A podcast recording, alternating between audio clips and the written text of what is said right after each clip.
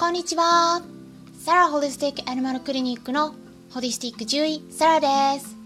本ラジオ番組ではペットの一般的な健康に関するお話だけでなく、ホリスティックケアや地球環境、そして私が日頃感じていることや気づきなども含めて様々な内容でイギリスからお届けしております。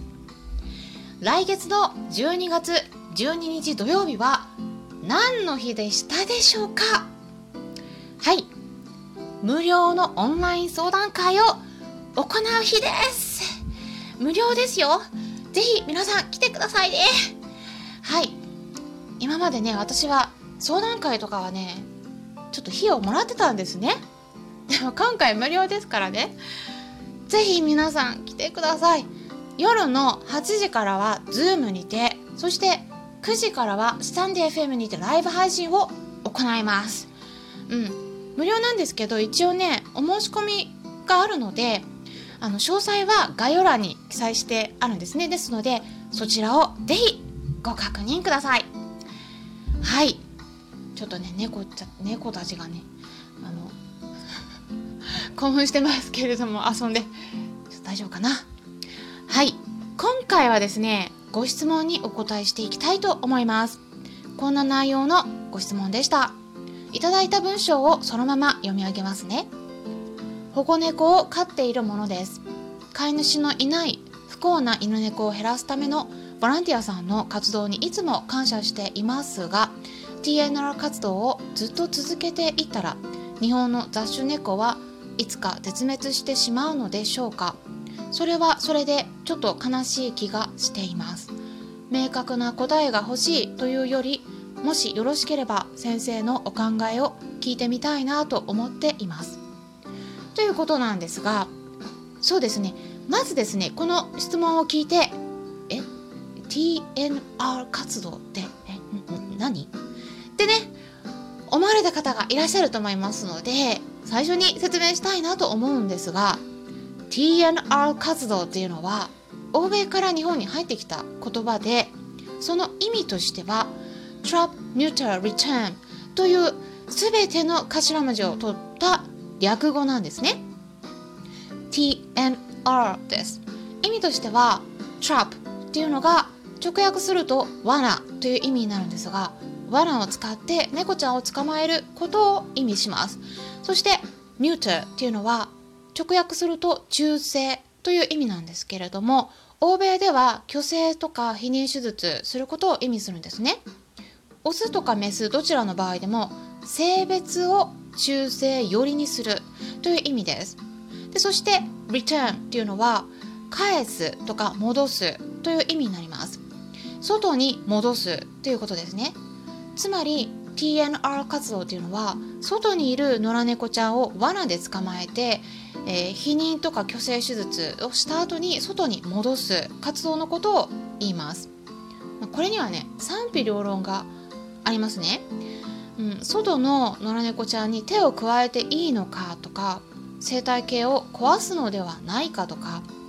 飼うことをしないで外に戻しているんでまあいろんな方いますからねあ庭を荒らされるとかして野良猫に対してねよく思ってない人にとってはねちょっと迷惑だとかねまあそういう意味があのそんな意見とかがねなんかありますよね。で私もまああのいろんな意見があるので確かにその通りだなと思うところもあるにはあるんですけれどもただね何もしないよりはもう全然いいと思います。皆さんねあのやっぱね猫ちゃんがこう私たち人間の世界に入って、えー、一緒に生活しているってなるとねこれはもう自然ではないんです。うん、ここはやっぱりねちょっと理解しないといけないかなと思うんですね。私たちが飼っている状況これも自然ではないです。うん、だからちょっとそれをねあの、自然がいいっていう考えもねもちろんわかるんだけれどももうねこの環境状況が自然じゃないんですね。でえそれからですね猫ちゃんの繁殖力ってもうすごいですからもう例えばですね世界最古そして最大の動物福祉団体と言われているイギリスの RSPCA と呼ばれる動物虐待防止協会からの報告が出ているんですけれどもね1頭のメスの猫ちゃんがいたらねもうねまず4ヶ月になったら繁殖することができるようになります。でその状態で繁殖せずになると、まあ、大体2週間から3週間おきに発情が来て交配することができるようになります。で猫ちゃんの場合はですね私たち人間と違って交配してから排卵排卵されるんですね。なので妊娠する確率がもうすっごい高いです。はい。うん。ですからねあのそういった発情をもう年にね2回から4回くらい繰り返すって言われているんですね。ですからえっ、ー、と多くてちょっとね今日なんか外が騒がしいですね。うん、なんか外にちょっと子供たちがちょっと騒いでます。すいません。で1頭の猫メス猫ちゃんがね1年間にどれだけの子猫ちゃんを産むことができるかっていうとまあいろんな猫ちゃんがいるんですけれども多くて18頭18頭産むことできるんですね。ちょっと私たち人間では考えられないですよね。18人も子供産むって言ったらすごくないですか？うん。でそうやってね生まれた子猫ちゃんもう4ヶ月したらもうまた同じように産むことできちゃうんですね。ですからこれを何年も繰り返してね5年5年間経ったら何頭になることできると思いますか？これね計算されたデータがあるんですけれどもなんとですね5年間経ったらたったの1頭のメス猫ちゃんから2万頭になると言われてるんです。2万頭ですよ。これ養えますか？はい。ちょっとね難しいですよね。うん。でこれはですねあのちょっとイギリスでも日本でも同じなんです。やっぱ野良猫ちゃん本当に多いですよね。ですから、ま今回のねご質問にもお答えしていきますと猫ちゃんはですね今の段階ではもう絶滅の危機にはもう、ま、全くなくてでむしろですねちょっと多すぎだって言われててで日本でもねちょっとあの保健所で殺処分されていますよね。もうこれはちょっと多すぎだっていうことなんです。はい。ですからあの例えば今はね TNR 活動が行われているということで避妊とか去勢手術をたくさんの猫にして繁殖させないように手を加えているところなんですけれども将来このままいったらどうなるかっていうことをお伝えしますとあのまあもっともっと広がってまずね殺処分がゼロにならないとダメですね。でゼロになってからですねもう、うん、あのそこからあの考えることでで猫ちゃんの数がねもしかして減ってくることあるかもしれないですけれどもでもね絶滅するっていうのはね私はねほぼないんじゃないかなと思うんです。なぜそう思うか言いますと猫ちゃんはね強いです。えっ、といろんな意味で強いです。なぜかって言いますと食物連鎖のトップに立つ人間に好まれていることそしてその生活に入り込んでいること。これがやっぱね最強ですね。いろんな動物たちいますけれども他にもね絶滅の危機に瀕している動物たち野生動物たちたくさんいます。でも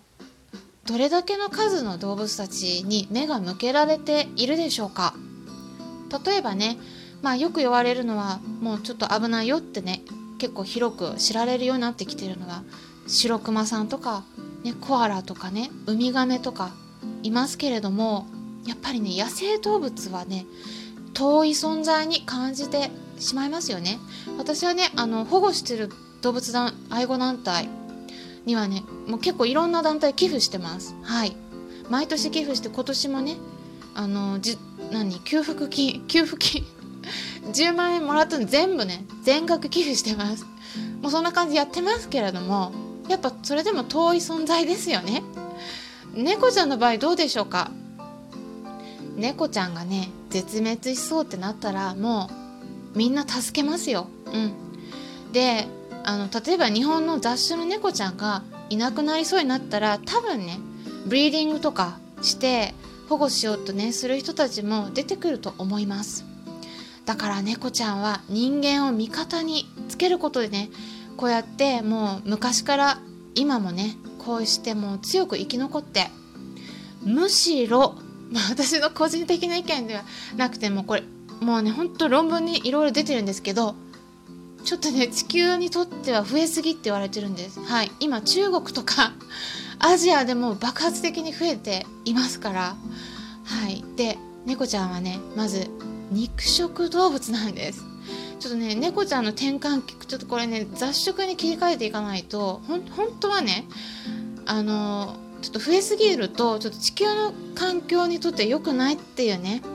研究結果がいろいろ出てきています。で私個人的にはね今じゃあ今生きている猫ちゃんたちをねじゃあもう殺すのかってね命を落とすの落とした方がいいのかってねそうじゃないんです。そそういうこと言いたいわけじゃないんです。それは今いる子は生きてる子はねあの助けてあげた方がいいと思ってるんですけどもただちょっとこれ以上はねあんまちょっと増やすのは肉食動物でねもうね肉の消費量がね本当にペットが消費してる数ねすごいもう増えちゃってるんですね。ですからこれねイギリスとかヨーロッパあとはね日本ではねあんまり取り上げられてないんですけれども野生動物たちが猫ちゃんにね殺されちゃってるんですね。外にいる猫ちゃん。でニュージーランドとかオーストラリアとかもいろんな国でねこういった考え方広まってる感じなんです。ですから、まあ、いろんな方面からトータルでホリスティックに全体を見て考えていく必要があるのではないかなと思います。参考にしてもらえればなと思います。それではまたお会いしましょう。ホリスティック獣医サラでした。